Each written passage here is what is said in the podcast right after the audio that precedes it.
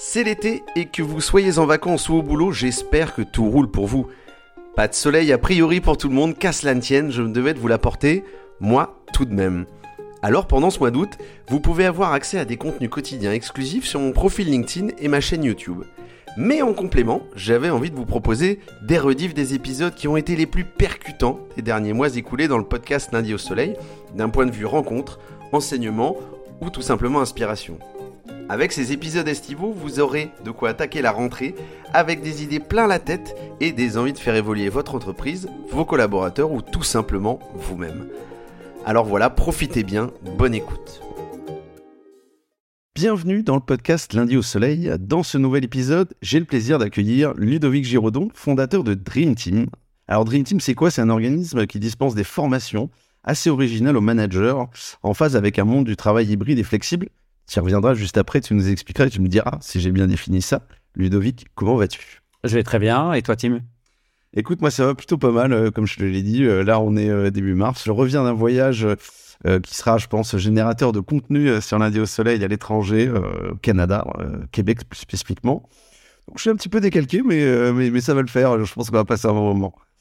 alors, évidemment, je te remercie de, de venir nous voir. Moi, je suis très content de te recevoir et de te compter parmi nos invités. Alors pourquoi tu es là aujourd'hui? En fait, ce que j'aime bien avec toi, euh, Ludovic, c'est qu'on a l'ancien salarié, on a l'entrepreneur, on a l'auteur, euh, car oui, tu as écrit un bouquin et tu veux nous en parler, ça va être un focus. Il y a le conférencier, euh, donc tu es un peu au four au moulin, quoi. moi j'aime bien, ça me plaît, tu as fait plein de trucs. Donc ça, ça c'est des choses qui sont très enrichissantes. Et aujourd'hui, on va pas recevoir forcément l'un plus que l'autre, justement, moi, j'ai envie de t'interroger un peu sur tous ces prismes-là. C'est ça qui va être, euh, c'est ça qui va être intéressant. Alors, le sujet qu'on va voir dans cet épisode, plus spécifiquement, c'est le management d'aujourd'hui, le management de demain aussi. Comment il a changé, comment bien l'aborder, mais aussi son impact dans une boîte. Et qu'elle soit petite ou qu'elle soit grande, je crois que c'est l'apanage, entre autres, de, de, de, de, la recherche que tu as menée dans le cadre de ton bouquin et de et ta boîte. Bref, on a de quoi faire, on va pas s'emmerder. Cool, c'est parti. Alors avant de rentrer dans le vif du sujet, tu me l'as dit euh, juste en discussion one-to-one avant de commencer, mais euh, on n'y échappe plus, hein. aucun invité n'y échappe désormais. C'est quelques questions incontournables du podcast. Est-ce que le lundi, tu le passes au soleil ou au boulot? Alors ça dépend. En fait, moi, c'est marrant parce que c'est vrai que j'ai la chance aujourd'hui de pouvoir, euh, grosso modo, m'organiser un peu comme je veux. Mmh Et donc, le lundi, c'est la journée de la semaine où j'essaie de me caler presque aucun rendez-vous. Ok. Euh, et donc j'essaie d'avoir cette journée la plus libre possible. Et donc c'est parfois je bosse et puis parfois je bosse dehors euh, et parfois euh, je fais vraiment complètement autre chose. C'est vraiment un peu ma journée où je décompresse et où en tout cas je prends le temps de réflexion, prise de recul. voilà, j'essaie un peu de mettre pause dans, cette, dans le reste de ma semaine qui est assez frénétique par ailleurs. Alors, c'est, moi, je trouve ça assez amusant parce que je crois que dans les invités, je te disais, on est autour du 30e, 40e épisode, je sais plus. Mais je le répète souvent, et les auditeurs vont voir, mais le lundi, c'est souvent les gens disent c'est j'organise ma semaine, je fais mes rendez-vous, je vois, je vois les collaborateurs, etc. Là, c'est, je trouve que c'est intéressant de se dire, ok, non, c'est une journée de break, c'est une journée où je souffle un peu, où je réfléchis, euh, de prise d'air. Je trouve c'est hyper intéressant. J'avais, pour l'instant, je crois pas assez peu entendu ça. Moi, en fait, c'est le vendredi où je prends ce temps pour préparer la semaine qui, qui suit. Comme ça, je sais que je peux démarrer ma semaine tranquille, cool, parce que je sais que a priori tout est un peu bordé. Au pire, si jamais j'ai pas eu le temps de le faire hein, sur la fin de semaine qui était un peu trop chaude, bah euh, je voilà, je me rattrape un peu lundi. Mais euh, en général, j'arrive à le faire le vendredi et du coup, bah justement, c'est ça qui me permet le lundi d'être quand même beaucoup plus cool, beaucoup plus euh, relax. Et c'est vrai que je sais que je suis un peu en décalage. Là, on a beaucoup qui le dimanche soir sont un peu en mode panique et trucs en disant oh, merde, j'ai une grosse semaine qui arrive.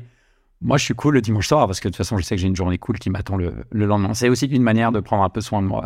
tu m'as coupé l'arbre sous le pied, j'allais le dire. Moi, j'ai bien digressé, tu verras. Et en fait, je me dis, euh, moi, je l'ai connu, hein, ce, dimanche soir où tu as un peu la boule au ventre et tu te dis, putain, j'ai une semaine qui commence, ça va être un carnage et tout, etc. Dans les échanges que j'ai avec un certain nombre de gens, effectivement, je dis pas que c'est la boule au ventre, mais il y a cette petite appréhension euh, du dimanche euh, soir où les gens me disent, putain, la semaine, là, elle va être chaude. Et je trouve que le fait de, de tout compresser sur le vendredi, qui est normalement plutôt un jour un peu plus calme, justement, qui prépare gentiment le week-end, euh, le fait d'inverser euh, la norme peut être intéressant. Voilà.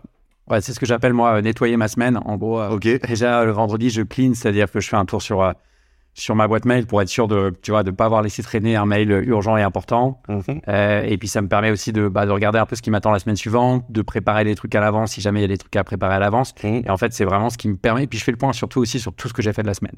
Euh, souvent, on se focalise vachement sur la to-do list. Et moi, je me focalise beaucoup sur ma done list, ce que j'ai fait sur la semaine. Ok. Je sais pas, ça me fait vachement bien. Je me rends compte parfois, tu sais, t'as l'impression de pas avoir fait grand chose. Dis, merde, il y a ça, ça, ça, j'ai pas fait, ça, ça, ça. Mais en fait, quand tu penches sur euh, tout ce que t'as fait, tu te dis, bah, en fait, j'étais quand même bon cette semaine, quoi. Ouais, ouais, ouais. Et, euh, et donc, euh, et donc voilà, c'est un peu ma manière de ce que j'appelle moi nettoyer ma semaine. Et du coup, de pouvoir attaquer mon week-end et de profiter de mon lundi euh, vraiment, vraiment tranquille. Écoute, je prends note. Euh, je, pense que je vais tester euh, dès cette semaine. Donc, j'en parlerai dans le prochain épisode probablement pour voir si c'est vraiment efficace. J'imagine ça dépend voilà, de la personnalité. mais, mais, mais en tout cas, ça me tente. Du coup, à quoi il ressemble ton lundi? Ce qu'on disait, c'est qu'est-ce que tu entends par réflexion? Tu réfléchis, pardon, business, famille, euh, loisirs, euh, ou c'est plus concentré euh, voilà, sur, sur, sur ta mission, ta boîte? Ouais, ça dépend vraiment. J'essaye de, ça peut être faire du sport, euh, ça peut être me balader dans Paris. Enfin, en Ouais. gros, faire des trucs où justement je suis moins focalisé sur le boulot parce que et je vais rien inventer là, mais c'est dans ces moments-là qu'il y a plein de choses qui se passent. Mhm. Il y a plein de trucs que je digère depuis un moment et qui, bah, c'est dans ces moments-là finalement qu'il en sort pas mal de choses. Donc c'est à la fois des moments peuvent paraître non productifs par rapport à mon activité pro, mais qui en réalité le sont euh, vachement parce qu'il y a des trucs qui émergent qui émergeraient pas si euh, je m'étais réservé cette journée comme d'hab pour faire des visios, des réunions, des rencontres, des prestats pour des clients euh, ou, ou autres. Et puis après, bah, mine de rien, euh, parfois la réalité de l'agenda me rattrape et je suis quand même obligé de me caler des, des- des rendez-vous pro sur ces, sur ces moments-là. Euh, mais c'est, euh, c'est, c'est- moi j'aime bien vraiment ce côté euh, s'écarter justement du, du pro pour, euh, pour mieux s'en rapprocher en quelque sorte. Et alors, j'ai une question qui est plus de l'ordre de, je dirais, de l'organisation, mais euh, est-ce que c'est de la semaine de 4 jours? C'est-à-dire que, est-ce que tu, du coup, euh, tu t'es dit, euh, bah, en fait, tous les rendez-vous que je fais pas le lundi, je dois les caler ailleurs dans la semaine, du coup, je fais les 3-8, quoi. Euh, tu vois, j'exagère un peu, mais est-ce que ça veut dire que tu as un rythme plus soutenu que si tu allé tout le reste sur, où tu considères que c'est comme si c'était une journée un peu travaillée, parce que tu, tu le dis, tu, tu gamberges quand même, etc. C'est pas parce que tu cours que on travaille pas dans sa tête aussi. Comment tu vois le truc? Ouais, alors forcément, il y a un peu de report, c'est-à-dire que voilà, après, c'est vrai que moi j'ai un, un mode d'organisation perso qui est, qui est pas celui euh, voilà, du lundi au vendredi de manière assez classique. Il peut Mhm. m'arriver de bosser le soir tard, il peut m'arriver de bosser à 5 heures du mat, il peut m'arriver de bosser le week-end. En fait, à chaque fois, ça se rééquilibre de manière assez, euh, assez naturelle. Euh, mais je sais que pour moi, en gros, c'est ouais, le lundi, journée plus cool et tout. Et puis le vendredi, euh, c'est le vendredi matin où j'essaie de me caler un max de rendez-vous. Euh, Ouais. C'est un peu mon, mon moment, euh, voilà, où- en gros, du, le- tu vas tout savoir. Du mardi au, du mardi au jeudi, c'est là où justement je me cale mes, mes, mes points avec mes clients pour euh, voilà, délivrer euh, ce que, ce que j'ai vendu, entre guillemets. Et puis le vendredi matin, c'est euh, tous les rendez-vous prospects, partenaires ou autres. Donc il y a un maximum. Mhm. Et le vendredi après, voilà, je nettoie ma semaine, comme je te l'explique. Ok. Alors écoute, je te dis direct, je vais te copier dès la semaine prochaine. En fait, le problème c'est que ça marche pas en une fois. J'imagine qu'il faut installer une routine, bien évidemment. euh, Et ce que tu disais était très juste, c'est-à-dire que ce qui marche pour moi, voilà, c'est comme en management, on en Mhm. parlera sans doute. bien sûr. Un conseil qui marche hyper bien dans une boîte, dans une équipe, marchera euh, peut-être pas du tout chez une autre. euh, et c'est pareil sur l'orga perso. Mais en tout cas, voilà, moi, c'est la, la routine personnelle, professionnelle qui, euh, qui marche le mieux pour moi aujourd'hui. Ça évoluera peut-être. Ok, top. Merci pour cette entrée en matière qui a à, à voir avec le management du temps, euh, voilà, plus que le, le management hiérarchique, on va dire. Et qui est un vrai sujet parce que le problème numéro un de tous les managers dans le monde, le premier qui ressort de toutes les essais, c'est le, temps. Alors, euh, parler si tu veux, bien sûr. Je trouve que c'était une, effectivement une entrée en matière assez, euh, assez marrante, euh, enfin, non réfléchie en amont, mais qui finalement a un lien. Ah, exactement. Ah bah complètement, complètement. Je, je- on, est, on va y revenir, je te confirme. Euh, dernière question et après on passe euh, au, plus concret, on va dire. Où est-ce que tu vas chercher tes inspirations sur le futur du travail? Parce que tu es dans un métier où le management, ce que je veux dire, c'est que tu dois constamment te réinventer, te tenir au courant, etc. Où est-ce que tu vas chercher, euh, tu vois, tes inspirations? Alors, je dirais qu'il y a deux principales sources. La première, c'est que euh, j'ai la chance de faire partie de ce qu'on appelle le, le lab chez Welcome to the Jungle. Euh, je sais que tu as reçu Laetitia Vito euh, à, ce, à ce micro. Et d'ailleurs, c'est elle qui, euh, un peu, entre autres, la chef d'orchestre de ce lab. Donc, ils ont fédéré pas mal d'experts sur tout un tas de sujets autour du, du travail actuel et futur. Donc, moi, je me nourris vachement d'eux, finalement. Ouais. Et puis après, en fait, c'est surtout au travers des échanges auprès de mes clients. Moi, c'était vraiment ça ma principale source.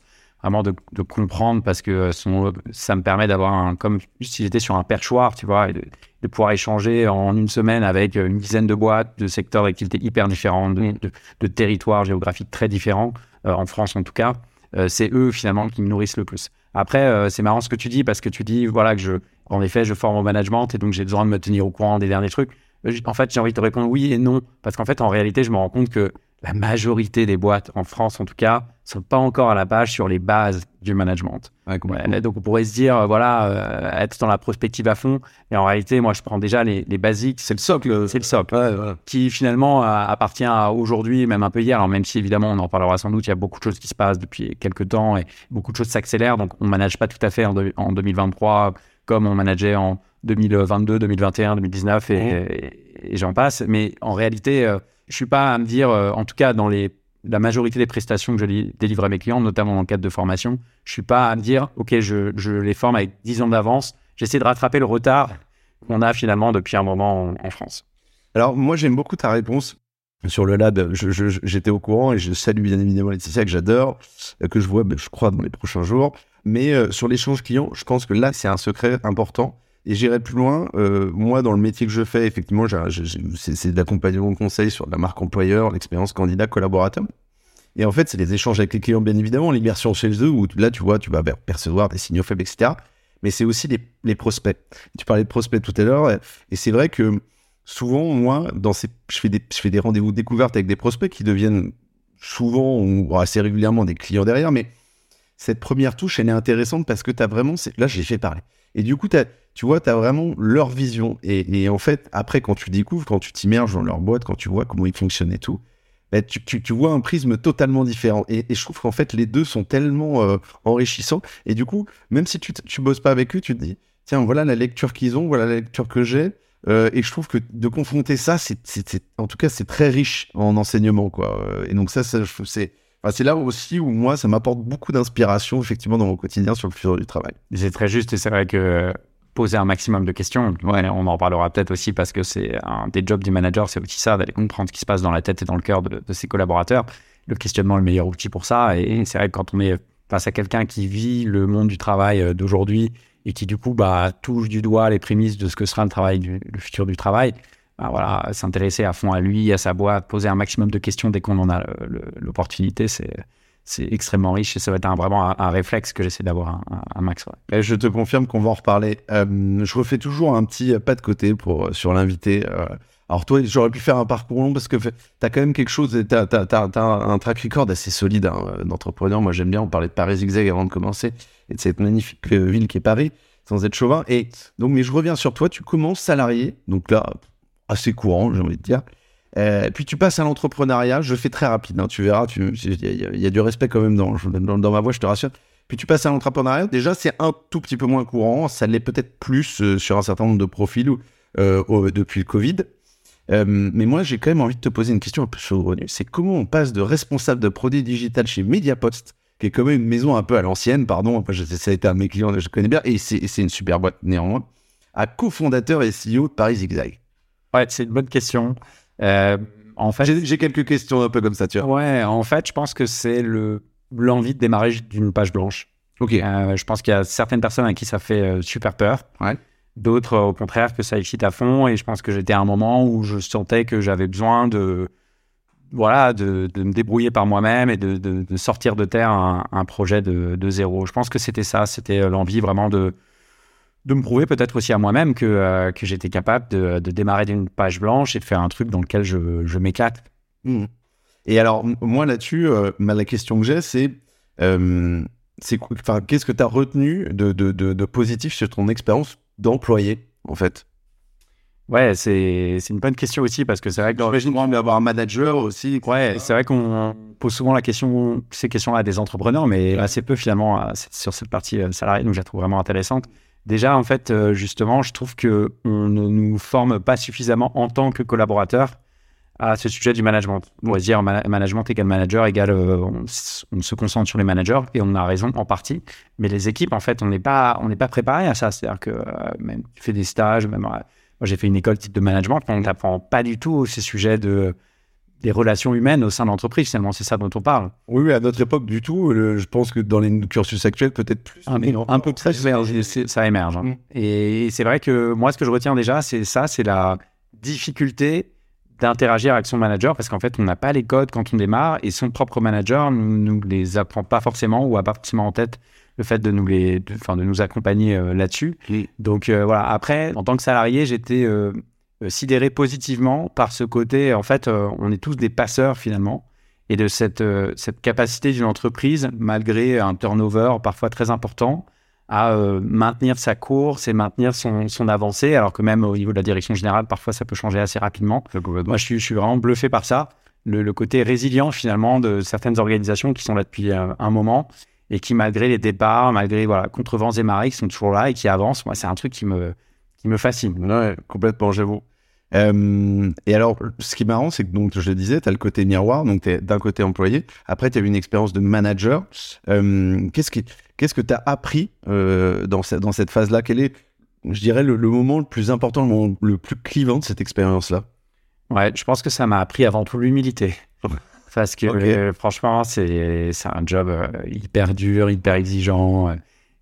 On veut, même quand on veut bien faire, on pense bien faire, en réalité, on est souvent à côté de la blague et donc l'humilité, euh, pour moi, ça m'a beaucoup appris ça. Et je pense que c'est une vraie qualité d'un manager aujourd'hui, c'est-à-dire cette capacité de se remettre en question, de douter, mmh. de ne pas arriver en terrain conquis en disant euh, j'ai tout dans la tête, euh, je, pense à la place des autres. Et voilà. Donc moi, ça m'a beaucoup, beaucoup appris ça. et aussi vraiment cette capacité, je pense que ça m'a forcé à développer mon empathie, mmh. cette capacité à me mettre à la place de l'autre. Je pense que je, je sous-estimais l'importance et la puissance de, de cette, euh, de cette posture-là. Mais c'est un équipe qui n'est pas simple à trouver parce qu'il faut à la fois euh, assumer euh, ses décisions, trancher, prendre le lead sur un certain nombre de sujets, et puis d'un autre côté, écouter les autres, aller chercher la contradiction, se remettre en question. Donc il faut à la, fois, à la fois et ça, ça m'a beaucoup appris ça, forcer à avoir conscience de mes forces et les assumer à fond et pas hésiter à dire je suis hyper bon là-dedans, voilà.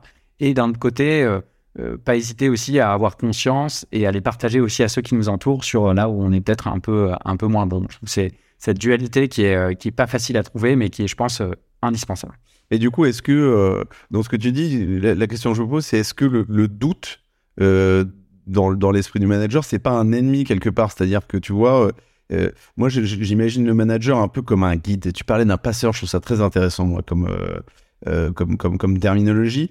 Euh, est-ce que, effectivement, est-ce qu'on a envie d'avoir un manager où tu te dis, il décide, il sait où il va, et où en fait, sinon, tu vois quelqu'un en face de toi qui doute et tu te dis, comment, comment, je, comment je le suis, quoi, en fait, comment, je, comment il m'embarque, tu vois? Ouais, je pense qu'encore une fois, c'est une histoire de, de, paradoxe, c'est-à-dire mmh. qu'à la fois, il faut être euh, très convaincu et convaincant sur tout un pan du, du, sujet. Et puis, je pense quand même que le doute, c'est une vraie qualité du manager. Alors évidemment, le manager qui doute de tout tout le temps, là, c'est catastrophe. Mais celui qui, encore une fois, sait, euh, voilà, est solide sur ses appuis, mmh. mais qui euh, bah, sait là où il a des zones d'ombre et qui est capable de se dire, en fait, tout simplement à son équipe, je ne sais pas. Mmh. Euh, vous saurez mieux que moi. Comment est-ce qu'on peut faire? Comment est-ce qu'on peut trouver la réponse ensemble bah, Ça, je trouve que c'est, en fait, c'est ça le, on va dire un peu le portrait robot mmh. peut-être du manager idéal, si tant est qu'il existe. Mais c'est vraiment, c'est, pour moi, le, le doute, c'est au contraire, c'est une qualité du manager à condition que ce soit compensé par euh, aussi euh, quand même des trucs très solides par ailleurs. Alors merci pour cet éclairage. Euh, on comprend que tu es quand même un, expert S-Management.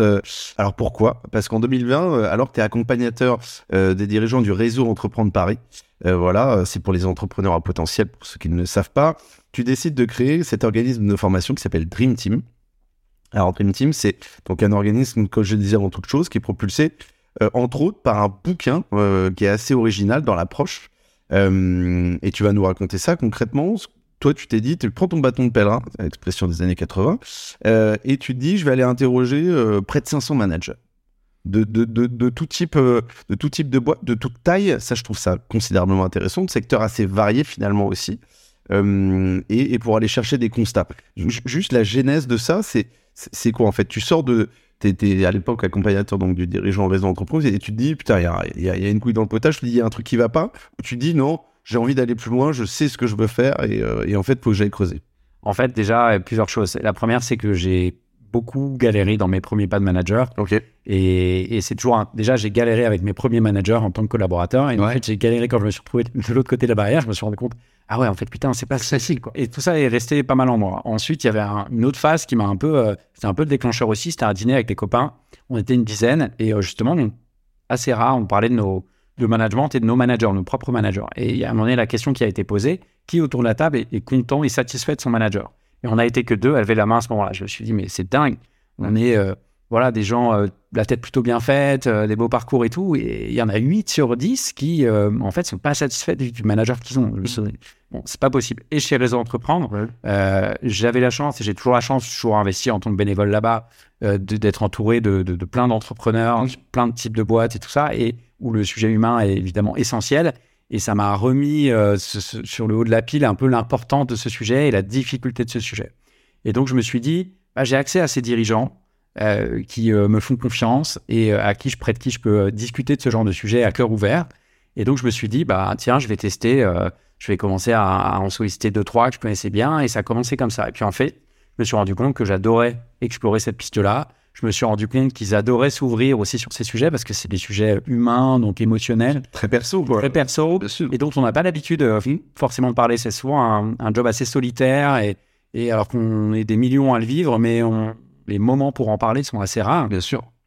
Et donc voilà, et donc je me suis dit, bah tiens, et puis je me suis rendu compte auprès de, après 5-10 premiers entretiens que là, je me suis dit, là, il y a quand même de la matière et je notais tout ça sur mon téléphone. Et je me suis dit, en fait, ce serait trop con de laisser ça sur mon téléphone. En plus, j'adore écrire. J'ai toujours aimé ça. Et donc je me suis dit, bah ok, euh, go pour un bouquin.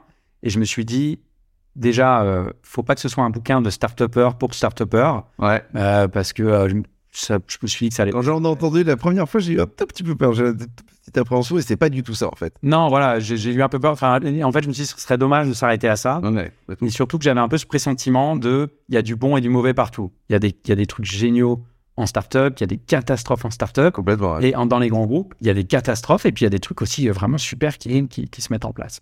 Et donc, euh, c'est pour ça que j'ai élargi euh, le champ des possibles. Et puis, en fait, à un moment donné, euh, 10, 20, 30, 40, 100.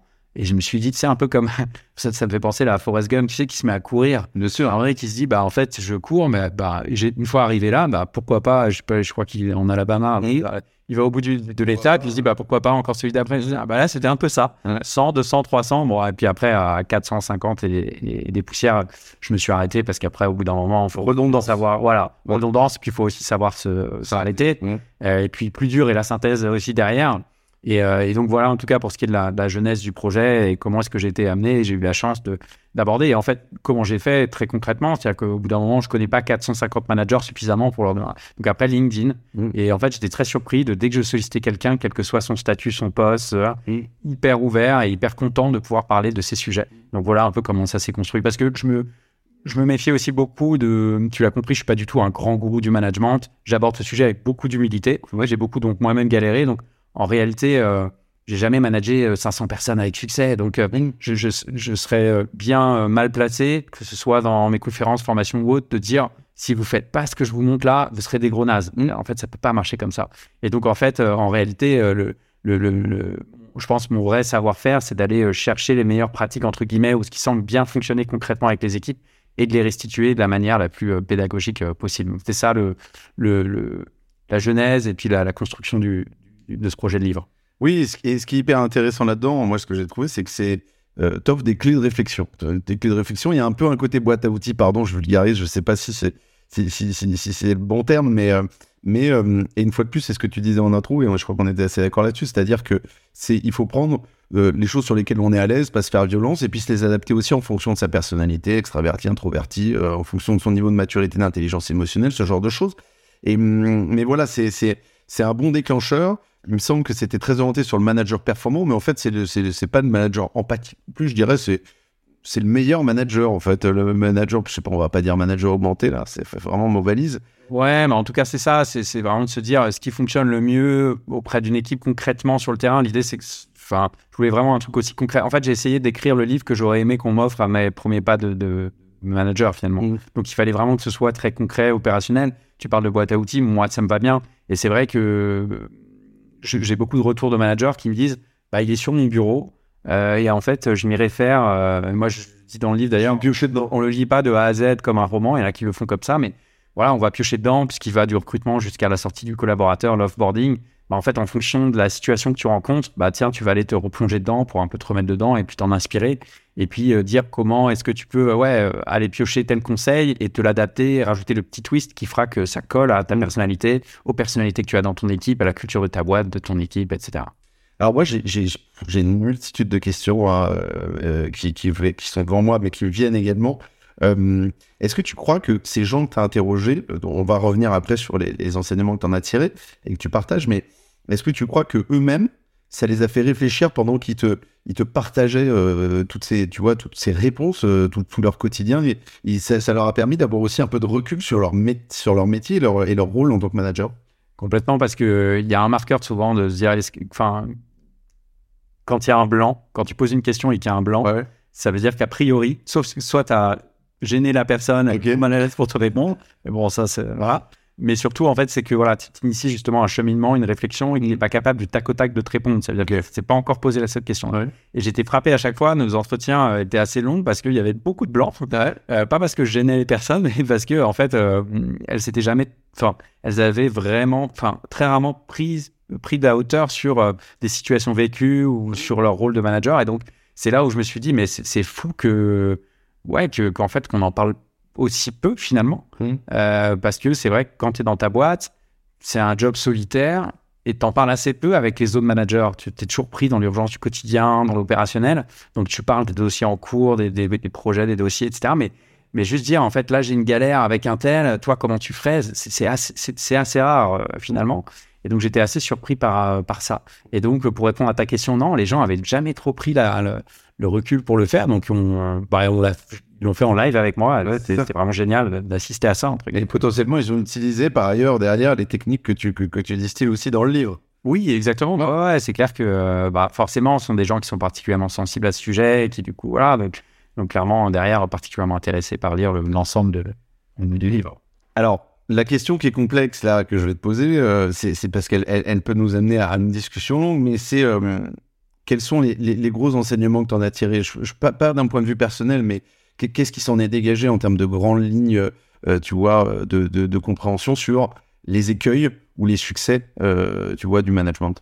Ouais, alors, alors j'en ai cité quelques-uns tout à l'heure. C'est-à-dire déjà le fait qu'il y a du bon et du mauvais partout.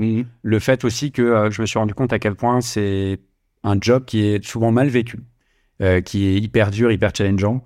Et j'ai beaucoup de gens qui me partageaient des choses vraiment dures euh, qu'elles qu'elles ont traversées personnellement, des, des sujets liés à leur management qui les, qui, les empêchaient de dormir. Voilà, c'est ça quand même assez loin, qui leur ont un peu pourri la vie. Donc je me suis dit, c'est quand même euh, un, peu, un peu violent. Et après, je dirais que en fait, le principal écueil, peut-être, c'est que ce sont des gens qui ont été un peu parachutés sur ce, ce job-là, sans trop y avoir été préparés, sans trop se poser la question de savoir qu'est-ce que ça veut vraiment dire, qu'est-ce que ça va. euh, qu'est-ce que ça va. Enfin, qu'est-ce qu'on a. Qu'est-ce que ça revêt comme euh, responsabilité euh, comme, euh, Et du coup, bah, on est parachuté là, Mm. on y va, et on fait comme on peut. Mm. Et du coup, bah, comme souvent, on fait mal ou on fait pas. Ouais, Il y a beaucoup de managers avec qui j'ai discuté. En fait, en réalité, euh, ils sont managers parce qu'ils ont le, le statut, le salaire, euh, ils ont une équipe, mais en réalité, on pourrait en parler des heures. Qu'est-ce que ça veut dire réellement manager? Mm. Mais ils, ils passent à côté de la, de la majorité de, de du rôle ce rôle, et c'est dommage. Parce que souvent aussi, euh, il y a des gens qui sont promus, c'est des cas particuliers qui sont promus, mais qui sont en fait remis un rôle de manager parce qu'en fait, tu passes à un échelon au-dessus, mais il n'y a pas forcément de volonté d'être manager. Je, crois qu'on, tu sais qu'on on, on dit, euh, on n'est pas manager, mais on le devient. Euh, et toi, tu dis, je crois euh, que, tout le monde n'est pas aussi fait pour être manager. Comment tu détectes ça en fait? Est-ce que tu as des, tu vois, je dirais pas des astuces, j'aime pas le mot, mais tu vois comment tu peux être euh, en, en, capacité de- d'avoir ces signaux faibles ou ces signaux forts? Ouais, alors c'est vrai que c'est une conviction forte que j'ai. Tout le monde n'est pas fait pour être manager. Oui. Et c'est pas grave, et tant mieux. Euh, c'est un job, en fait, il faut vraiment le voir comme un job euh, à part entière. Alors, trop souvent, il est fusionné avec. tu as un peu ta casquette d'opérationnel parce que toi-même, même en tant que manager, tu as des sujets sur lesquels tu dois avancer d'un point de vue euh, vraiment. Tu dois produire. Et puis, tu as cette casquette de manager. Et le problème, c'est que la cohabitation de ces deux rôles, elle est vraiment pas évidente. Et du coup, bien souvent, c'est la casquette de manager qui passe à la trappe et qui va faire que tu te concentres sur, sur, euh, sur l'opérationnel. Et donc, en fait, euh, le, principal, euh, le principal problème, il est, il est, quand, même, euh, il est quand même là. Et donc, euh, à partir de là, en fait, euh, je dirais que le problème, c'est souvent on est promu parce qu'on est un expert technique de son domaine. Et donc, en fait, on va un peu s'enfermer dans ce rôle de euh, super formateur parce que c'est tellement rassurant, en fait, de, de pouvoir délivrer du savoir à quelqu'un. C'est- Voilà. Alors que euh, bah, c'est ça qui est difficile, savoir dire je ne sais pas, donc à son équipe, de faire émerger les réponses euh, chez elle et que ce soit pas moi systématiquement qui, euh, qui leur apporte des réponses sur un plateau, qui les débloque systématiquement sur tout, bah, parce que le problème, c'est que tu crées un, la dépendance, en fait, entre le manager, enfin, entre l'équipe et, le, et son manager, et c'est assez problématique à, à moyen terme. Et, donc, en fait, tout ça sont des, des réflexions qu'on, bah, qui sont pas, qui sont pas avancées, qui sont pas amenées dans les boîtes. La raison d'être d'un manager, elle, n'est est pas faite, mmh. elle est pas posée. On parle de raison d'être d'entreprise. Je pense qu'on gagne à poser la question, à se poser la question de la raison d'être de ce rôle-là. Qui, qui doit être donc individuel dans chaque boîte au final. C'est pas euh, pareil. Hein. Enfin, tout comme la raison d'être d'une boîte n'est jamais la même d'une boîte à une autre. Quand tu en as une, effectivement, moi, ça, c'est typiquement un sujet qui, qui, me, qui me touche particulièrement. Mais et donc, ça doit, ça doit être de même sur la partie du rôle du manager. Exactement. Et du coup, on se retrouve avec des moutons à cinq pattes, c'est-à-dire mmh. des gens qui doivent être euh, des chefs euh, charismatiques, des experts techniques, maintenant des managers coachs. en fait, c'est très compliqué de retrouver tous ces, enfin, ces mêmes caractéristiques, ces mêmes mm. compétences chez une même personne. C'est ça souvent qui explique que, en fait, euh, on en revient, tout le monde n'est pas fait pour être manager. Il faut venir sur le cœur de ta question. Je pense qu'avant tout, c'est des gens qui euh, aiment les gens. ça paraît euh, que j'enfonce des portes ouvertes. Ce que je veux dire par là, c'est aimer passer des heures dans une salle en one-to-one avec quelqu'un, l'écouter parler, l'écouter raconter ses problèmes, essayer de résoudre les problèmes de l'autre et pas ses propres problèmes. Pour moi, avant tout, c'est ça quelqu'un qui est fait pour ce rôle-là. En fait, c'est un rôle qui doit être relativement désintéressé, donc vraiment au service de l'autre. Et on n'est pas tous câblés comme ça. Il y en a qui sont un peu plus individualistes, un peu plus perso, un peu bas. Et puis d'autres qui sont plus naturellement tournés vers les autres, plus en capacité de les écouter, de s'intéresser à eux. Et donc, c'est comme ça qu'on comprend euh, si on est un, peu plus fait pour ce, pour ce rôle-là, en tout cas pour ce, ce rôle qui est de plus en plus attendu par les nouvelles générations qui arrivent sur le marché du travail. Ouais, alors là-dessus, moi, c'est pas que je partageais, mais en fait, euh, moi, je me souviens de moi, mes premières euh, années en tant que manager, je pense que j'étais un très mauvais manager. J'ai mis du temps à m'en rendre compte, déjà, et j'ai mis du temps à me l'avouer. Euh, il y a le moment où tu t'en rends compte, mais tu te mens un peu, il y a le moment où tu t'en où tu te rends compte et tu te dis, ok, c'est vraiment, je suis vraiment mauvais. Et, puis après, je te, je te dis ça, c'était il y a longtemps, c'était il y a peut-être une quinzaine d'années, mais mais après, il y a comment je me forme. Tu vas voir ton boss, le DG de la boîte, tu dis voilà, il faut que je m'améliore, etc. Après, j'ai changé de job, etc. Mais, mais, mais, mais c'est pas évident. Euh, je trouve effectivement, euh, la, première étape, c'est aussi comprendre, de bien se former. Euh, moi, j'ai une question importante parce qu'en fait, il y a un dicton que tu dois connaître, bien évidemment, j'imagine, qui est un salarié sur deux mais qui passe son travail, mais qui est son manager. Et je me dis, est-ce que c'est un constat d'échec en fait? Tu vois, quand un salarié qui part, est-ce que ça veut dire que concrètement, quelque part, le manager n'a pas été là aussi pour travailler cette, cette rétention, tout simplement, en fait, cette fidélisation du collaborateur? Ouais, bah, complètement. C'est vrai que alors, selon les études, c'est 1 sur 2, 1 sur 4. Ce qui est sûr, c'est que tu as deux études aussi qui parlent de le, le un, manager est responsable à hauteur de 70% de l'engagement d'un collaborateur. Mhm. Et c'est vrai que tu as beaucoup de boîtes ces dernières années qui ont bossé le sujet de la rétention, mais sous l'angle qualité de vie au travail, bien-être, et donc qui ont réfléchi à des sujets de salle de sieste, de voilà. Et en fait, je vois pas mal de boîtes qui reviennent de tout ça, pas pour dire la salle de sieste, sur des sujets plus profonds, mais sur des sujets plus profonds et qui impactent plus durablement mm. le, le, fait de bah, d'apprécier là où on est et d'apprécier euh, passer passer du temps et, y rester. Mm. Et, et c'est vrai que le manager a un rôle indispensable. Et c'est vrai que pour moi, toute boîte en France et dans le monde d'ailleurs devrait euh, commencer par euh, comme je te le disais, poser cette raison d'être, réfléchir aux bonnes personnes à faire évoluer. Alors, c'est pas évident parce qu'on est pris dans l'urgence dans et parfois, quand il y a des recrutements en cours, euh, parfois, on ne te permet pas d'attendre la, bonne personne qui colle euh, vraiment à ça. Mais du coup, ça peut générer. Euh, on peut avoir l'impression de gagner du temps sur le coup, mais d'en perdre, mais d'en perdre après. donc, en fait, c'est vrai que ça, c'est un point qui est vraiment clé. Et je pense qu'il n'est il est pas, pas à négliger parce que c'est vrai que euh, le, manager, en fait, l'un de ses rôles, c'est vraiment de comprendre les besoins fondamentaux de chacun des membres de son équipe, de, réussir à personnaliser son approche collaborateur par collaborateur pour comprendre est-ce que lui, c'est euh, le sujet de la reconnaissance, de l'autonomie, et puis sur chacun de ses besoins fondamentaux, est-ce qu'ils sont suffisamment nourris, ces, besoins-là? Et quand ces besoins-là ne sont plus suffisamment nourris, bah, c'est là où tu as quelqu'un qui va du coup commencer à moins être moins dans son job et potentiellement à s'intéresser à d'autres propositions qui viendraient de, de l'extérieur. Tu disais un truc tout à l'heure, c'est-à-dire qu'il faut savoir un peu aussi lire les personnes. Alors, bien évidemment, ça, ça va en discutant avec eux, tu comprends. Après, il y, a des, il y a des tests qui existent, hein, euh, voilà, le PXT Select, ce genre de trucs, MBTI et PSA, qui vont sortir effectivement des typologies de personnalité. Est-ce que ça, c'est des trucs qui sont intéressants à faire quand tu es manager pour justement arriver à, déjà à comprendre à, qui tu parles et puis trouver cette, cette, cette, analyse. Enfin, il y a un côté un peu analyse transactionnelle, quoi. Tu vois, euh, voilà. Euh, est-ce que ça, c'est un truc qui est pour toi obsolète, indispensable ou qui est intéressant. Mais pas non, pour moi, c'est un outil parmi plein d'autres. Euh, c'est pas le truc providentiel, la baguette magique. C'est pas non plus euh, inintéressant, bien au contraire. En fait, tout ce qui, pour moi, est un prétexte de générer des discussions intéressantes avec son équipe, c'est génial.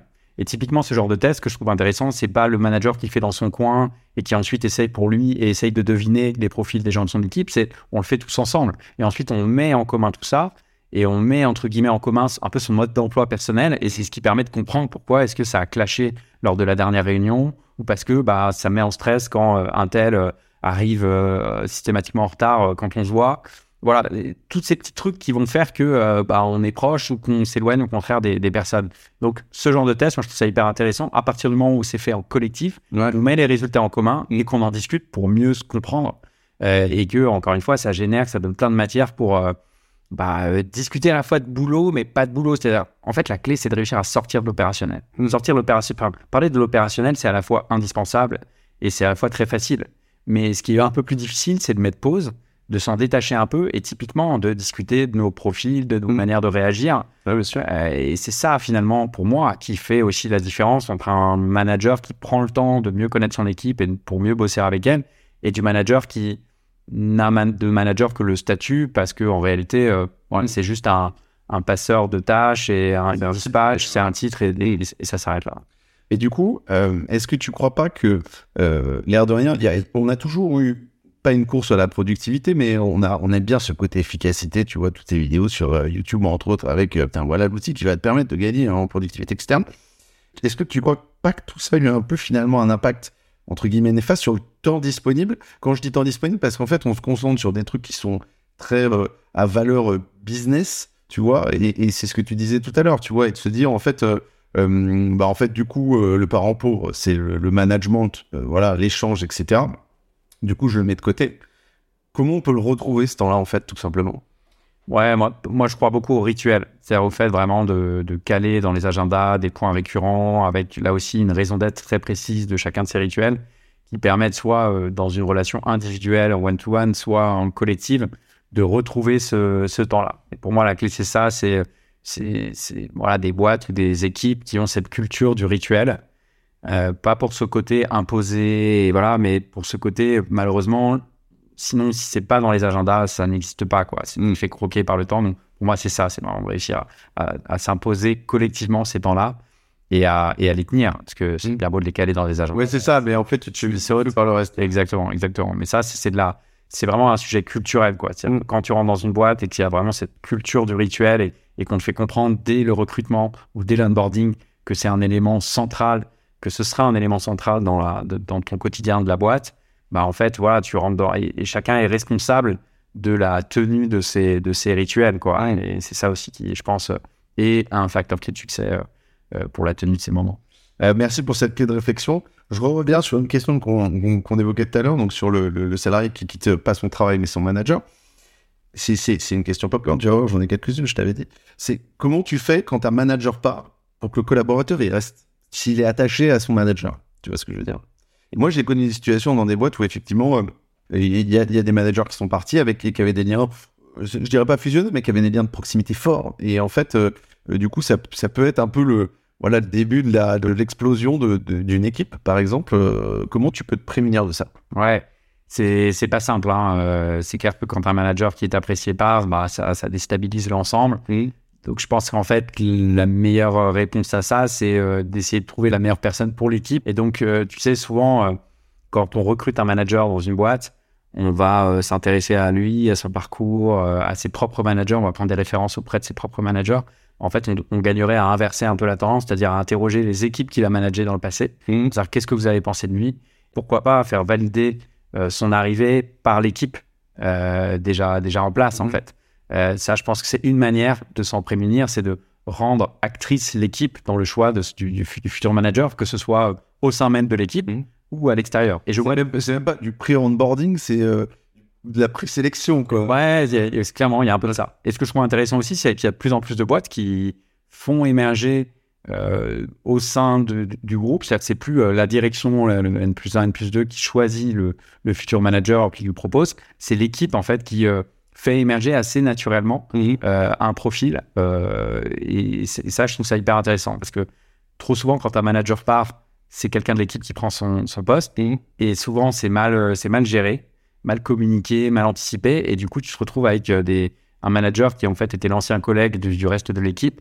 Et ça se passe en général assez, euh, Mm. pas, pas toujours très bien. Et donc, quand on laisse l'équipe plus de liberté pour co-construire euh, ce futur rôle et futurs- la future personne qui, euh, qu'elle vienne encore une fois de l'extérieur de l'équipe, ça change complètement la dynamique. Ouais, alors ce qui est complexe là-dedans, c'est que la, la- les attentes de, tu vois, d'un DG ou, d'un, ou du, du, du N plus 1 du manager, on va dire entre guillemets, ne seront pas les mêmes que celles de son équipe. Donc, tu, tu viens confronter ça, chacun va un peu, euh, je dirais, prêcher pour sa paroisse. Donc, co- comment tu te dépatouilles de ça? Ouais, c'est de la co-construction, quoi. C'est vraiment euh, qu'est-ce que moi, direction générale, j'attends de ce rôle-là? Et dites-moi, vous, euh, l'équipe, qu'est-ce que vous attendez de ce rôle-là? Et puis on regarde un peu ce que ça donne. Et on regarde si on, si on arrive euh, à tout. Est-ce que c'est un mouton à cinq pattes ou pas? Mhm. Et c'est ça qui est intéressant, c'est que du coup, on a le, le portrait euh, robot idéal de la personne. Et c'est ça qui permet au final de s'assurer que la, la personne pressentie pour occuper ce rôle, bah, quand on lui parle de ça, qu'est-ce que ça lui évoque quoi? Est-ce qu'elle se sent finalement? On disait tout à l'heure, euh, tout le monde n'est pas fait pour, pour être manager. ou- Ouais. eh ben, il y a aussi de ça. C'est quand les, enfin, plus clairement les attentes auront été définies en amont, à la fois côté direction et puis côté équipe, bah, euh, plus clairement la personne qui peut se projeter ou non par rapport à ce, à ce rôle-là. Donc, ça, ça aide aussi euh, la personne à vraiment décider en, en pleine conscience de OK, est-ce que j'y vais ou pas Alors, du coup, la question que je me pose euh, au regard de ce que tu viens de dire là, c'est est-ce qu'on peut manager son manager, tu vois? Ouais. C'est vrai que c'est souvent, euh, même moi je l'emploie de temps en temps, c'est assez euh, catching comme disent les Américains. Ouais. Manager son manager, je sais pas. En tout cas, ce qui est sûr, c'est qu'on a une vraie responsabilité dans cette relation. On a trop souvent, euh, et ça c'est vrai qu'on vient d'un monde des années euh, 50, 60, 70, 80, encore parfois euh, même en 2023, Bien sûr. où finalement euh, bah, c'est le manager qui, qui est très descendant, très directif. Donc ça, exactement. Et donc culturellement, ça nous a habitués à être des suiveurs. Et ça c'est dommage. Et c'est vrai que je trouve qu'on gagnerait beaucoup à sensibiliser les équipes, voire même pourquoi pas à les former, justement à cette relation vis-à-vis de son vis-à-vis de son manager, en disant en fait, bah votre manager il a aussi besoin de vous. Il a besoin de vous pour progresser. Il a lui aussi des tu vois, des, des zones euh, d'ombre euh, qu'il ne voit pas forcément, des angles morts sur lesquels il a besoin aussi des membres de son équipe pour, euh, pour y voir plus clair. Euh, et euh, bah, en fait, on ne peut pas tout attendre de son manager. Tu vois, moi, tous les jours, j'ai des, je rencontre des salariés qui disent que leur manager les, les remercie ou les, ou les félicite pas suffisamment, voire quasiment. Valorisation. Exactement. Exactement. Et quand je leur pose la question suivante, qui est de dire, bah, et toi, euh, c'était quand la dernière fois que tu as remercié ou félicité ton propre manager? Bah, tu vois, j'ai rarement de réponse très précise. Je leur dis, bah, ouais, mais comment est-ce que tu veux attendre quelque chose de quelqu'un bah, que c'est pas capable toi-même de, donner? N'attends pas, en fait, un truc qui, peut-être n'arrivera pas de chez cette personne parce que c'est pas son truc. Pour toi, ne pas le faire. Montre-lui la voie. Encore une fois, je pense qu'on faut, on, est, on rentre vraiment dans une ère où la, la- la relation est de plus en plus équilibrée. C'est ce qui est demandé par les équipes, par les nouvelles générations qui débarquent sur le marché du travail. Et ben, ça, va avec une certaine responsabilité. C'est-à-dire être capable de, euh, ouais, de faire du feedback euh, constructif, euh, de, d'aller voir son boss pour le remercier ou le féliciter pour la dernière prise de parole qu'il a eue pour telle ou telle raison, de lui dire quand ça va pas, de lui faire part aussi de ses, besoins. Enfin, c'est- un peu trop facile de souvent on, se cache un peu derrière, derrière tout ça. Et puis aussi, je pense qu'on peut manager ses collègues au sens, je pense qu'on on a un rôle beaucoup plus vertueux qu'on le pense. On peut avoir beaucoup plus d'impact qu'on le pense sur son manager donc et aussi sur ses, sur ses collègues. Oui, après, euh, ce qui est complexe là-dedans, moi, je trouve, c'est euh, euh, faut être en capacité d'encaisser. C'est-à-dire que, euh, grosso modo, moi, dans tous les jobs que j'ai fait, je dirais post l'expérience où je m'étais rendu compte que j'étais un mauvais manager, dont je parlais tout à l'heure, mais quand je faisais des, des rendez-vous avec des collaborateurs assez réguliers, je te parle pas de l'entretien semestriel qui, pour moi, est pas du tout, enfin, qui qui comme son nom l'indique, pas assez fréquent. Bref. Et, et en fait, c'est, moi, j'avais toujours ce point de rendez-vous où il y avait ce quart d'heure euh, sans filtre, tu vois, j'aimais bien un peu. Alors attention, hein, tu vois, on n'est pas là pour se foutre sur la gueule, etc. Mais c'est euh, euh, grosso modo leur faire comprendre qu'on peut se dire les choses sans se vexer, prendre un peu de recul et se dire les choses vraiment un peu à bâton rompu, tu vois. euh. Mais après, euh, c'est sûr que euh, je, je l'ai fait quand, tu vois, quand je devais avoir euh, 30 ans euh, ou 35 ans, je sais plus, mais j'aurais peut-être moins fait quand si j'avais 28 ans, tu vois, parce que j'aurais été un peu plus, euh, je pense, immature sur le sujet où ça m'aurait plus piqué, quoi, tu vois. Donc, est-ce que c'est une bonne ou une mauvaise idée? Je sais pas. Tu vois, est-ce que c'est des trucs, toi, que tu as déjà vu Est-ce que c'est intéressant? Ouais, moi je pense que ça, encore une fois, c'est un sujet culturel. Et pour parfois mettre en place une, une culture. Euh, par exemple, la culture du feedback, eh ben, tu as des rituels qui existent. Et c'est vrai que, tu vois, j'ai vu des boîtes où, par exemple, ils mettaient en place un- tout le monde était formé à la communication non violente, ça faisait partie de l'onboarding. Donc, comme ça, tu es sûr qu'au moins, euh, on est tous sur un pied d'égalité. Tu apprends tout de suite que c'est hyper important. Ouais, bien sûr. Et, et eux, typiquement, ils appelaient ça, euh, quand ils, ils- tu vois, ils sentaient qu'il y avait une certaine tension ou quelque chose, ils appelaient ça jouer au démineur. Ils avaient donné un nom à la démarche Ouais. pour la, pour la rendre plus, enfin, pour qu'elle fasse un peu moins peur. Et en gros, dès que tu voyais euh, deux collègues euh, où c'était un peu tendu, bah, tu pouvais aller les voir et tu disais, voilà, est-ce que, est-ce que ça vous dit pas qu'on se fasse un petit démineur? Et l'idée, c'était de se mettre autour de la table pour en fait faire sortir le, le truc. Ou tout simplement, quand toi-même, t'es t'es en tension avec quelqu'un ou tu vois, un petit truc qui t'a saoulé en réunion, je sais pas quoi, bah, tiens, tu vas voir la personne, est-ce que, est-ce que ça dit pas qu'on se fasse un petit démineur? Tout de suite, ça, tu vois, ça, ça dégonfle un peu le truc, puisque le nom est un peu marrant, un peu décalé. Bien sûr. Et c'est un moment, du coup, ils ont, je crée- ils ont nommé ce rituel où bah, on se dit franchement les, les choses. Et puis, il y y, en a d'autres où euh, euh, c'est euh, des ateliers anti-frustration, où en fait, chacun vient et, et au début de l'atelier, bah, chacun écrit sur un papier euh, son top 3 des frustrations qu'il a liées à la vie d'équipe. Et ensuite, bah, chacun partage ses, ses- ses frustrations. D'ailleurs, tu te rends compte souvent que les frustrations des uns sont souvent les frustrations des autres. Bien sûr. Ça se recoupe pas mal. Ouais.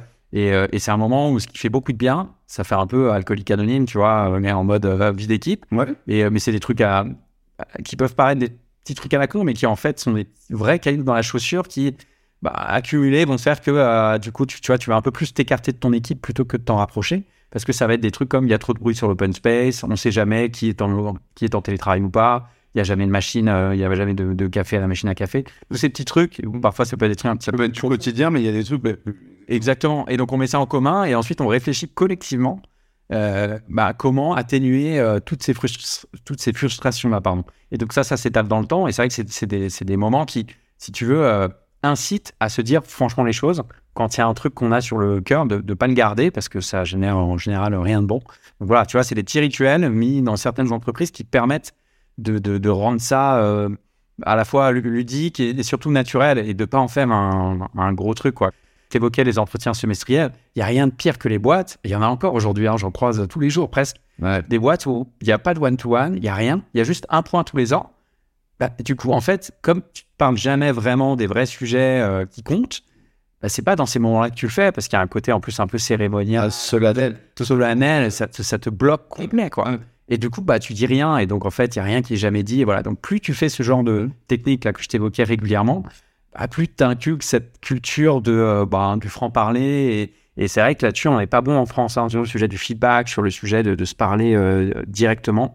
C'est pas encore euh, vraiment naturel. Donc, je trouve que c'est par ces petits rituels, dès le recrutement, dès l'onboarding, tu mets dans le bas. Et euh, bah, c'est ça au final qui fait que les langues se, se délient plus facilement. Et ben, je rebondis sur ce que tu me dis là, et souvent, moi, j'ai, alors dans, le taf, j'ai connu ça. Je me suis fait des potes, moi, dans le taf. Il y en a euh, qui, trouvent leur femme, leur mec, peu importe, leur compagnon, on va dire, au sens large. Du coup, parfois, tu, t'aperçois que tu peux manager des potes, en fait. euh, voilà. euh, comment tu fais pour bien manager un pote ou un ami? C'est, un peu compliqué, c'est-à-dire que tu peux vite avoir une limite, tu vois. Soit tu peux être trop loose et un peu être, être un peu direct, et du coup, tu vois, pas avoir de barrière, etc., et zéro tact. Soit, du coup, tu es dans la retenue. Co- comment tu trouves l'équilibre? T'as des conseils là-dessus? Ouais, je... c'est vrai que c'est pas simple. Je pense que c'est compliqué, voire impossible de vraiment corriger. Mauvaise idée, quoi. Mauvaise idée. Ouais. Et en fait, et, et encore pire dans des relations euh, amoureuses. Mmh. Euh, même si ça arrive euh, en effet très, très régulièrement. Bien sûr. Parce qu'en fait, euh, tout est histoire en management d'équilibre, comme souvent sur les sujets humains, et tout est histoire d'équité. C'est-à-dire de, de consacrer grosso modo autant de temps aux mêmes personnes dans ton équipe et y prêter euh, à, leur façon et adapter ton attention parce que parfois tu as des gens dans ton équipe qui sont hyper autonomes et voilà qui auront peu besoin de toi et au contraire certains qui seront beaucoup plus demandeurs. Et en fait, donc c'est une histoire de curseur euh, personne par personne. Et le souci commence à venir où euh, ton curseur il bouge dans un sens ou dans l'autre pour ces raisons un peu interpersonnelles quoi. Et, et du coup ça c'est un peu l'ennemi du manager parce que ça va créer de de la jalousie. Euh, Enfin voilà ça va venir perturber en fait ton, ton rôle. Donc je j'ai pas vraiment de conseils à part euh, Ça te met dans une situation conflictuelle, en fait, un peu de fait, quoi. il faut éviter. Mm.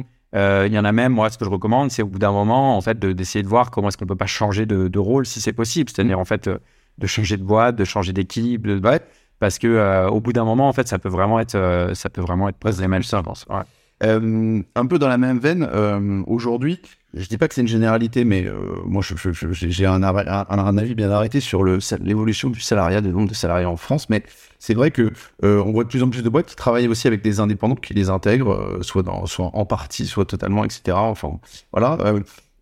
Qu'est- qu'est- Qu'est-ce que ça implique en termes de management de travailler avec des indépendants? Parce que du coup, tu as moins cette, cette hiérarchie euh, claire quand tu es, de, salarié, à salarié, de manager donc à collaborateur. Complètement, c'est vrai que ça, devient une réalité. C'est ce qu'on appelle un peu la, le, le management composite, c'est-à-dire tu as à la fois une partie d'équipe salariée et puis de l'autre des équipes, euh, on va dire plus euh, freelance et externes. Et en fait, en, réalité, je pense qu'il y a, beaucoup de choses. En fait, l'évolution culturelle du job de manager au sein des boîtes vis-à-vis des salariés est finalement est en train de se rapprocher d'un management beaucoup moins hiérarchique, beaucoup, beaucoup plus équilibré, Oui. et donc qui, je trouve, se prête très bien à, euh, au management de, de, de freelance, par exemple. Oui. Alors, ça ne veut pas dire que tu vas être aussi, que tu vas aller aussi loin avec tes freelances, que tu vas être euh, aussi rigoureux dans la tenue, voilà. mais typiquement, faire des one-to-one avec tes freelances quand tu bosses régulièrement avec eux, je trouve que c'est hyper intéressant. Alors, tu vas pas en faire aussi, tu vas pas en faire aussi fréquemment. Par exemple, si tu en fais chaque semaine avec tes, tes collaborateurs, tu vas pas en faire chaque semaine, peut-être avec ton freelance. Mm. Mais tous les 15 jours, une fois par mois, une fois tous les deux mois, se poser, mettre pause pour prendre un peu de hauteur sur euh, l'opérationnel. Que là, encore une fois, là, pour le coup, les travers qu'on peut voir dans l'entreprise, ils sont exacerbés avec les freelances. C'est-à-dire que tu ne parles vraiment que d'opérationnel. complètement. Il y a une relation euh, voilà, euh, client-fournisseur. Prestataire. Exactement. Donc voilà. Mais néanmoins, euh, bah, là aussi, pour euh, embarquer la personne autour du projet, pour l'avoir encore plus engagée et comprendre aussi ses freins, ses motivations, euh, ses besoins fondamentaux pour être à fond dans son job, bah, c'est aussi important de, de le faire avec le, le- le freelance. Donc c'est moins marqué, euh, mais je pense qu'il faut quand même saupoudrer un peu sa relation euh, et ajouter un peu de relation managériale, mais dans le sens nouvelle génération du terme, c'est-à-dire euh, cette relation plus équilibrée où en fait on, se parle d'autre chose que d'opérationnel. Je dirais, tu vois, euh, depuis qu'on se parle depuis tout à l'heure, je me dis, s'il y a un truc qui doit résumer la- l'approche managériale euh, de- d'aujourd'hui, surtout du futur, c'est ça, c'est réussir à, à se détacher du, du- de l'opérationnel, des urgences du, du quotidien. Et, et avec un freelance, c'est pas simple. Mais la création de liens, en fait, hein, je parle pas de lien personnel, hein, ça peut être un lien professionnel, mais qui est un lien, en fait. Bon, tu parlais d'humain tout à l'heure, moi je pense que moi, ce mot-là, il est assez central, hein, finalement, euh, voilà, donc et presque émotionnel aussi. hein. Euh, mais du coup, là- là-dessus, je rebondis une fois de plus, mais c'est. En fait, la question que je me pose, c'est. euh, tu vois, quand tu travailles avec des indépendants, souvent, euh, ils sont pas dans le même lieu. Alors, on est très futur du travail, là, enfin, très euh, travail actuel, même plutôt. Et, euh, et du coup, tu dois développer un management à la confiance qui est quand même plus important. Est-ce que, est-ce que tu penses que ça a un impact sur, après le manager que tu es avec tes collaborateurs, de dire, bah, justement, en fait, si ça marche avec des indépendants, parce qu'en fait, je les marque pas à la culotte et qu'en fait, ils ont cette indépendance-là, en fait, ça doit marcher aussi pour les collaborateurs. Je suis pas obligé d'être, tu vois, dans le micromanagement. Est-ce que tu crois que ça a un impact? C'est sûr que tu te nourris forcément. Ouais. Après, euh, le, le bon manager, je pense, c'est vraiment celui qui arrive à s'adapter euh, collaborateur par collaborateur. Et non, je mets collaborateur, je mets aussi les tout à l'heure dans. C'est l'individuel. C'est l'individuel. Et, et, et c'est finalement se dire, bah, ce qui marche avec l'un marchera pas forcément avec l'autre. Et c'est ça qui, qui est très challengeant dans ce Mhm. rôle-là. C'est qu'il n'y a pas une recette magique unique. C'est un peu la fin de l'entreprise à taille unique, tu vois, où tu proposais la même chose à tout le monde. Là, il faut réussir à. Tu sais, c'est le passage justement de l'égalité à l'équité, quoi. C'est-à-dire qu'on ne propose plus la même chose à tout le monde. On, prend soin de tout le monde, mais avec des réglages à chaque fois assez, euh, assez différents. Donc, en revanche, ce que je trouve intéressant, c'est de tester des choses avec certains et de se dire, bah tiens, ça marche avec un tel, est-ce que ça pourrait pas marcher avec tel autre et est-ce que ça fait pas sauter certaines croyances limitantes mais, mais pas forcément. Donc, c'est là où c'est c'est pas simple, toute l'histoire un peu de dosage, de test et, et aussi de, de questionnement. C'est-à-dire, si on se rend compte qu'on est peut-être plus, beaucoup plus dans la confiance avec ses freelances qu'avec ses équipes, peut-être que c'est une impression. peut-être Que c'est un... en fait, typiquement, poser cette question-là en, en point en tête à tête, est-ce que je suis euh, trop présent ou pas assez présent Est-ce que, je- selon toi, de 1 à 10, tu dirais que je suis entre le contrôle, l'ultra-contrôle et l'ultra-confiance Où est-ce Ouais. que je me situe? Ouais. Oser poser ce genre de questions, ça permet aussi d'y voir plus clair, parce qu'il y a ce qu'on pense être et puis la manière dont euh, nos équipes vivent. La- On est perçu. quoi. Exactement, exactement. Et ça, je trouve que c'est des exercices aussi qui sont assez intéressants, euh, Mm. qui sont de, je vais pas dire de plus en plus faits, mais en tout cas, je, je, je vois ce genre de pratique se, se développer petit à petit et je trouve ça hyper, euh, hyper intéressant. Alors, je- je- pour la prochaine question, je peux vous poser deux, euh, deux notions et tu me diras à tort ou à raison. Euh, euh, Est-ce que tu crois qu'un manager, il doit plus favoriser l'état d'esprit en- en intrapreneurial d'un collaborateur, c'est-à-dire effectivement toute une partie d'être dans une position de je dirais, de, de tester des choses, euh, quitte à, à se foirer, euh, d'être vraiment entreprenant, ou euh, il doit être, il doit avoir plutôt une posture de facilitateur, c'est-à-dire effectivement euh, travailler l'intelligence collective et un peu les nouvelles pratiques d'animation de groupe, etc. Ouais, je je sais pas si on peut vraiment les opposer. Pour moi, elles se complètent vraiment. Et c'est vrai que là aussi, tout est histoire de curseur et, et d'adaptation. C'est sûr que le droit à l'erreur, pour moi, ça devrait être aussi dans la culture de, de toutes les boîtes. Parce qu'en fait, de toute façon, de fait, on se plante tous. Euh, et même en tant que manager, je dirais faire des conneries fait partie du jeu. Quoi. Euh, euh, si tu pars de ce postulat-là, comment ne pas en faire un mantra pour l'équipe Ce serait, ce serait absurde. Quoi. Donc à partir de là, bah, il faut, ça veut dire aussi la confiance, l'autonomie et, accepter que bah, si on se plante, de toute façon, bon, là, sauf sur des sujets ultra stratégiques, c'est pas, pas bien grave. Donc je, je pour moi, en fait, elles se complètent très bien les deux postures que tu évoquais, c'est-à-dire vraiment d'être ok. Euh, à la fois un, propulseur de talent, c'est-à-dire allez-y les gars et les filles, euh, on y va et, euh, et, et si on se plante, c'est pas grave. on- de toute façon, on apprendra plein de trucs qu'on aura testé, on se taire, ça fait partie du jeu. Et puis, bah, de toute façon, pour euh, on réussit jamais seul dans une boîte. Et donc, bah, avoir ce rôle de je mets tiens un peu d'huile ici dans les rouages pour faire en sorte que ça communique mieux entre deux ou que je mets en relation, euh, c'est aussi indispensable pour libérer un peu les, les énergies. Donc pour moi, c'est et c'est ça qui est pas simple. C'est pour ça que parfois ça peut ressembler à ce mouton à, à cinq pattes. Euh, c'est pas évident. Et c'est pour ça que je trouve ça hyper intéressant. Il y a des boîtes qui euh, se posent la question du, du profil de manager et qui se disent bah, il y en a certains qui sont très bons justement pour ce côté facilitation.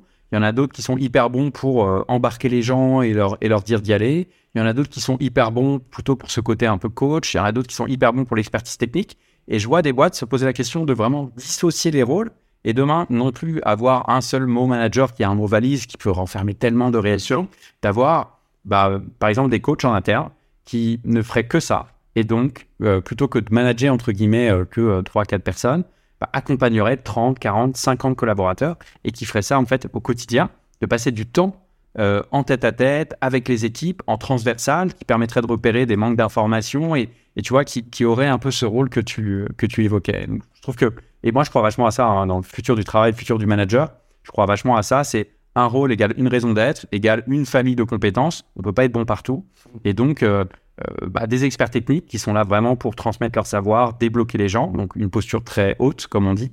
Et puis des gens plus en mode coach, posture plus basse, euh, parce que la cohabitation des deux postures est pas évidente. C'est pas évident au sein d'une même journée d'être capable de basculer comme ça de celui qui questionne à celui qui dit quoi faire. Euh, et puis des profils un peu plus, tu vois, leader, charismatique, peut-être moins nombreux dans la boîte, mais qui ont cette capacité. Tu sais, on en a tous croisé des gens qui arrivent en réunion d'équipe et, et tu ressors, tu as, 100 fois plus d'énergie qu'avant de rentrer de cette sur réunion quoi, en trois un.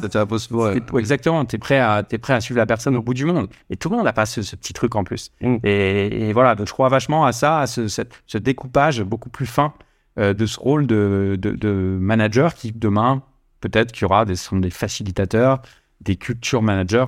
Ils auront des noms peut-être un peu différents que ce mot, encore une fois, un peu trop généraliste, je pense, qui a un peu atteint ses limites, je trouve, aujourd'hui.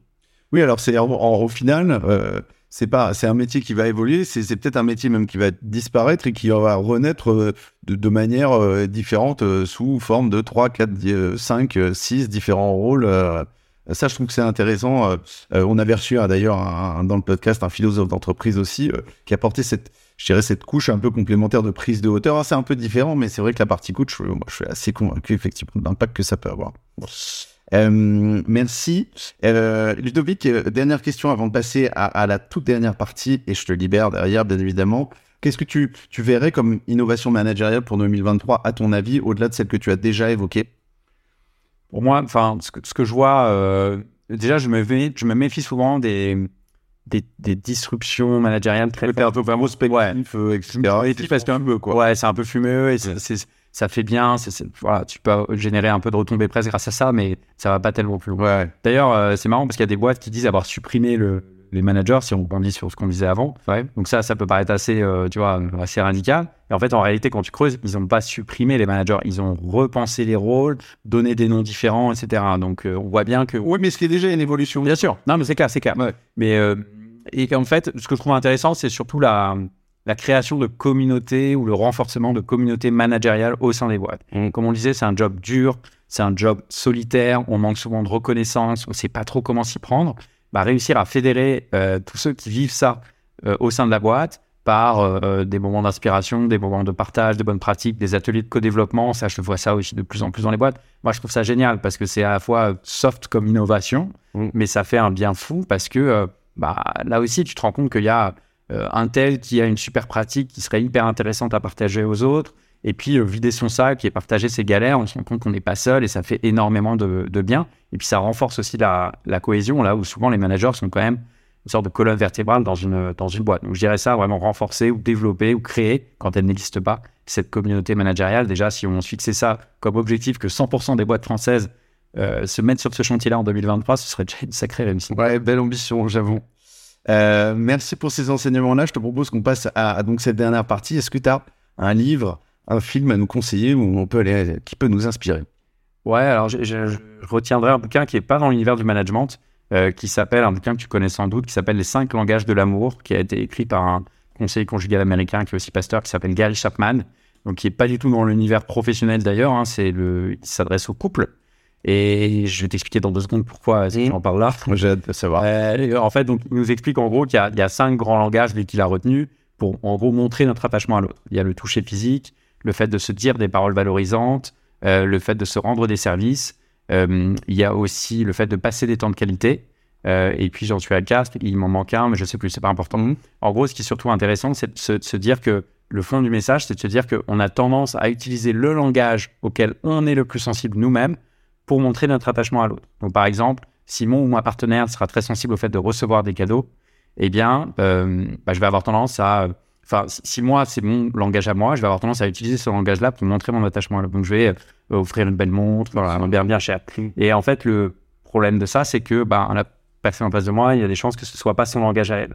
Et typiquement, bah, c'est peut-être les temps de qualité. Et donc, commencer par mettre mon téléphone en mode avion quand on dîne ensemble pour être vraiment pleinement avec elle, ben, ça, ça peut vraiment beaucoup plus faire de. Et en fait, si je fais le lien, tu sais, c'est un peu comme euh, dans les enterrements de garçons ou les enterrements de jeunes filles où les témoins organisent le week-end dont eux-mêmes auraient rêvé sans forcément se poser la question de savoir est-ce que le futur ou la future mariée sera intéressé par. Et si je fais le parallèle avec le management, c'est un travers classique qu'on peut avoir, c'est-à-dire que on projette ses propres attentes sur ses équipes.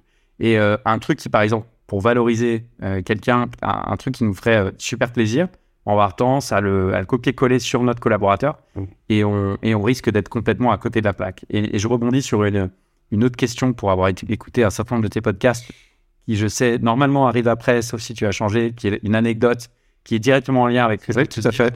Euh, en fait, c'est que moi, il y a pas mal de temps, euh, donc boîte de quelques centaines de salariés, il y avait un peu la grand-messe annuelle de cette boîte et je voulais euh, valoriser quelqu'un de mon équipe qui avait hyper bien bossé, super état d'esprit. Donc, je m'étais battu auprès de la direction générale pour qu'elle ait euh, bah, une place euh, dans ce- quelques minutes dans cet agenda assez chargé pour mettre en valeur le, le projet que m'avait donné. Exactement. Et euh, je m'étais battu et tout, j'avais réussi à les obtenir, mais ça a été vraiment galère. Et en fait, j'ai pas compris parce que euh, je trouvais que c'était un super cadeau, une super manière de la valoriser. Et elle, elle est passée complètement au travers du truc. J'ai pas eu un merci, elle a limite disparu pendant trois jours. Et en fait, j'ai projeté les, langages de l'amour. C'est-à-dire que j'ai projeté, euh, transposé évidemment au monde de l'entreprise. J'ai projeté, moi, j'aurais trouvé ça génial qu'on me propose ça pour mettre en valeur mon boulot. Bah, en fait, elle, elle, avait, elle était traumatisée à l'idée de parler devant 400 ou 500 personnes. Ça n'avait pas du tout. Mais pas du tout, c'était un cadeau empoisonné. Mais donc moi, je comprenais pas. Je m'étais battu comme un chien pour avoir ces quelques minutes. Et en fait, en face, j'ai- j'ai- au contraire, j'ai- elle a reculé de trois cases par rapport à moi. Et donc, euh, bref, incompréhension totale. Bien sûr. Et, et c'est ça finalement aussi. C'est pour ça que je recommande ce livre. Je trouve que c'est intéressant, c'est que bien souvent, on tombe là-dedans et en management aussi.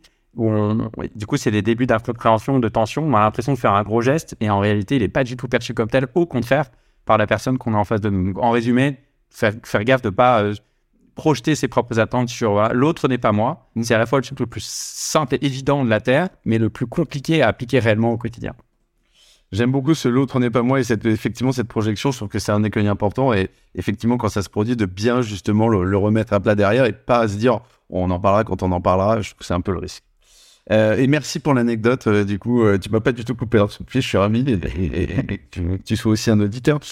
Euh, Ludovic, l'entretien touche à sa fin, je te remercie bien évidemment d'être venu nous voir, c'était vraiment top de te recevoir, moi j'ai beaucoup apprécié la, la, façon dont tu nous as partagé effectivement ta vision sur le management actuel, futur.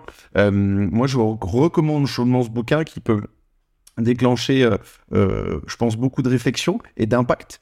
mais il faut s'approprier. Et je pense que c'est, vraiment la chose la plus importante, c'est-à-dire que faut pas oublier de se dire, je vais tester, il y a des choses qui vont marcher, des choses qui vont foirer, des choses que je veux optimiser, mais surtout, je veux les faire aussi à ma manière. Faut pas se renier. Et je pense que c'est ça qui est important. Euh, donc voilà, donc ravi que tu sois venu en tout cas partager tout ça dans lundi au soleil. Mille merci à toi surtout. J'étais ravi de, passer tout ce temps. Je pourrais en parler des heures. Il faut bien savoir s'arrêter, mais en tout cas, voilà, mille merci de m'avoir donné l'opportunité de pouvoir en discuter. Bah, je suis convaincu que les auditrices et les auditeurs auront adoré, qu'ils auront beaucoup appris. Donc merci à toi. Et puis, excellente semaine. Merci à toi aussi. Salut Tim. Ciao. J'espère que vous avez aimé écouter et réécouter pour certains cet épisode autant que j'ai adoré l'enregistrer. N'hésitez pas à vous abonner sur les plateformes d'écoute ou tout simplement à me suivre sur LinkedIn et YouTube pour avoir accès à des contenus exclusifs. Retrouvez tous les liens dans le descriptif de l'épisode. Je vous souhaite à toutes et tous un super été et j'ai hâte de vous retrouver à la rentrée.